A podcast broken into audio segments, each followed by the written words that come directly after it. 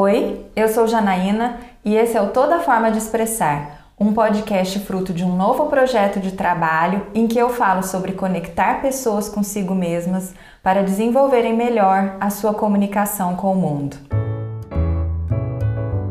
Segundo podcast, gente, que legal! Olha, muito obrigada pelo retorno de vocês do podcast número 1. Eu adorei e foi super importante para mim. E quem não viu, na verdade, ouviu o primeiro podcast, corre para ouvir, que ele explica tudinho como eu cheguei no que eu vou falar para vocês hoje. Então, eu terminei a nossa conversa semana passada falando sobre o parto que foi o processo de chegar a esse novo projeto. E agora eu vou contar do que, que ele se trata. Bom, quando eu revisei as minhas lembranças, olhei com carinho para todas as minhas atuações profissionais, eu lembrei de feedbacks que eu tive de pessoas muito importantes para mim e comecei a enco encontrar uma coisa em comum. A gente encontra respostas, na verdade, gente, onde a gente menos espera, quando, quando a gente está aberto, né, com as resistências baixas e atentos. Eu fiz um exercício num curso de empreendedorismo criativo que me fez pensar em características que eu apresentava desde criança.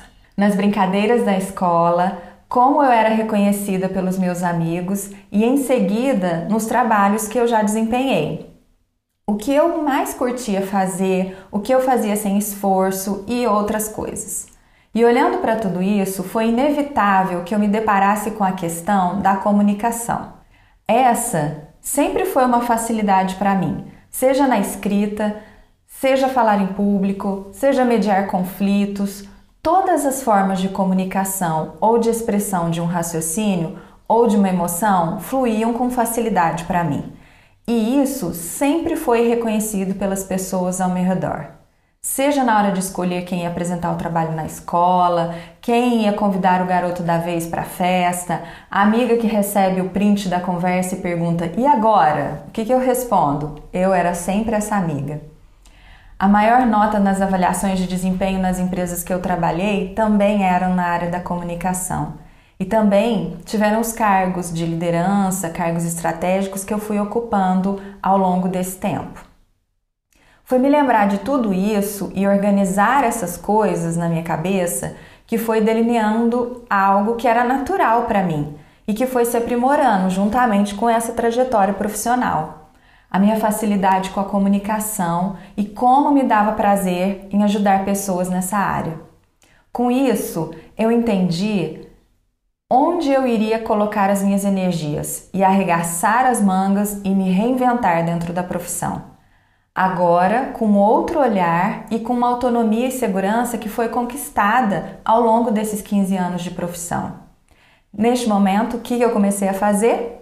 Aquilo que eu faço melhor eu sou muito curiosa.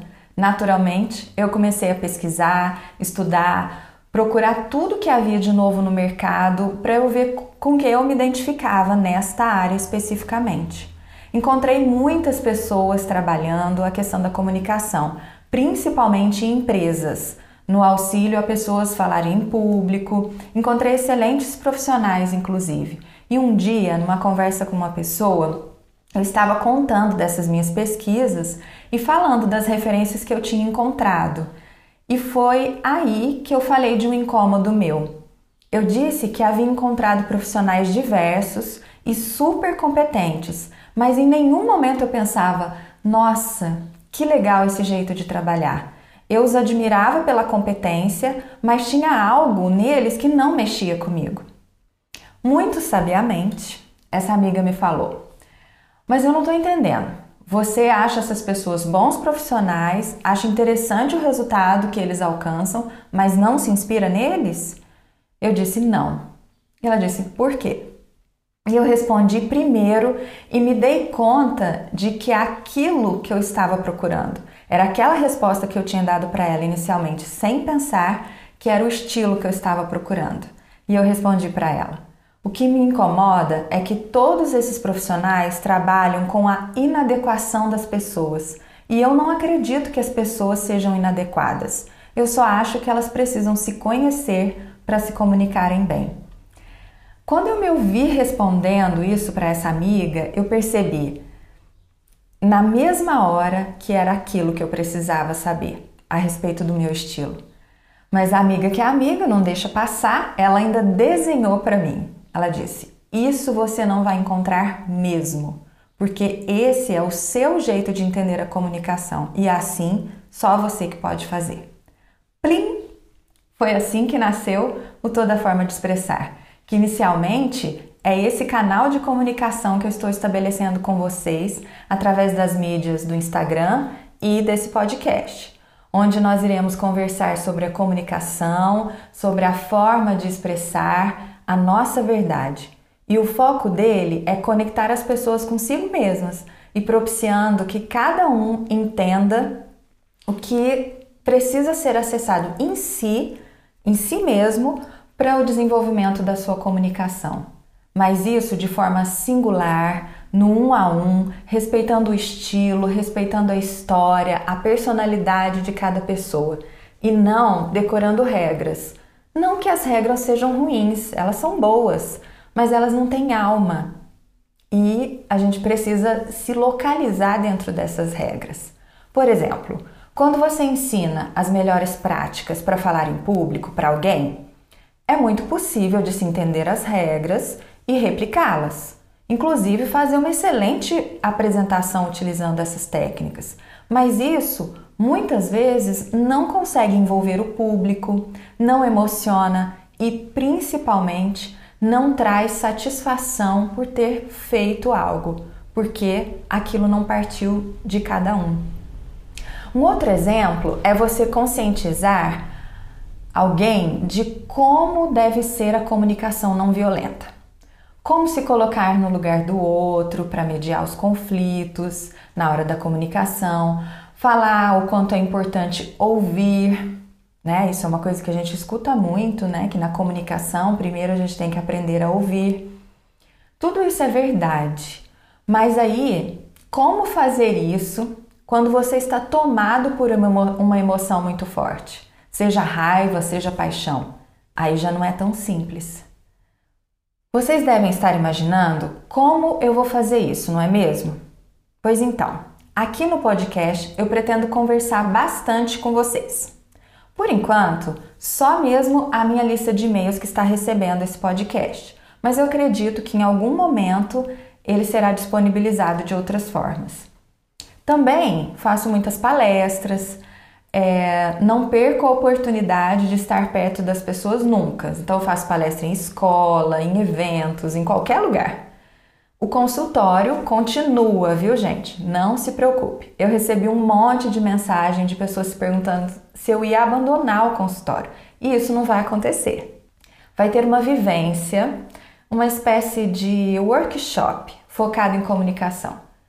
Bom, eu nem sei se eu já poderia estar tá dando esse spoiler e falando isso aqui agora, mas agora que eu já falei, bom, eu sei que vai ter muita coisa. Eu vou avisando todo mundo, por enquanto pelo Instagram ou nesse e-mail. Fiquem ligados, só isso que eu digo. Então, é desse assunto que eu vou falar por aqui. Eu não pretendo apontar os defeitos na comunicação de ninguém e nem dizer o que é certo e o que é errado na hora de se comunicar. Mas se por algum motivo você sentir que na sua a sua vida pode ficar melhor, que você pode ser mais feliz no trabalho, nas relações amorosas, na hora de se comunicar com os filhos, com os amigos, numa apresentação em público, com a família e até nas conversas internas. É, isso pode parecer estranho, mas a gente se comunica muito internamente, né? A gente com a gente mesmo. E às vezes a gente precisa decifrar um sentimento, às vezes a gente precisa ter uma ideia, e é assim que a gente tem esses diálogos internos, é enquanto a gente está pensando. Por exemplo, todo esse processo que eu contei para vocês que eu passei no podcast número 1 um, foi um diálogo interno. Eu conversava comigo mesma, eu ponderava coisas, tinha momentos que eu mesma me indagava, me intrigava com as coisas. E isso é uma forma de comunicação. Eu acho, às vezes, que esse diálogo interno era até em voz alta. Você já me ouviu falando sozinha, Anderson Baixa? Não, nunca ouvi. Nunca me ouviu falando sozinha? Então eu dei sorte, né, gente? E também tem uma coisa que eu não falei para vocês que o Anderson Baixa faz aqui para mim, né? Ele fica aqui comigo como interlocutor, porque eu ainda acho muito difícil conversar com a câmera. Então ele fica bem aqui e eu falo com ele como se eu estivesse falando com vocês. Tô te ouvindo, pode continuar. Ah, então tá bom. obrigada, muito obrigada por você estar aqui. Então é isso, né, gente? Por hoje é o que eu tinha para falar com vocês. Agora que eu já expliquei a minha jornada, já contei do que, que se trata esse projeto lindo que eu estou apaixonada, agora mão da massa e semana que vem vamos começar a entrar mais fundo nas questões da comunicação, ok?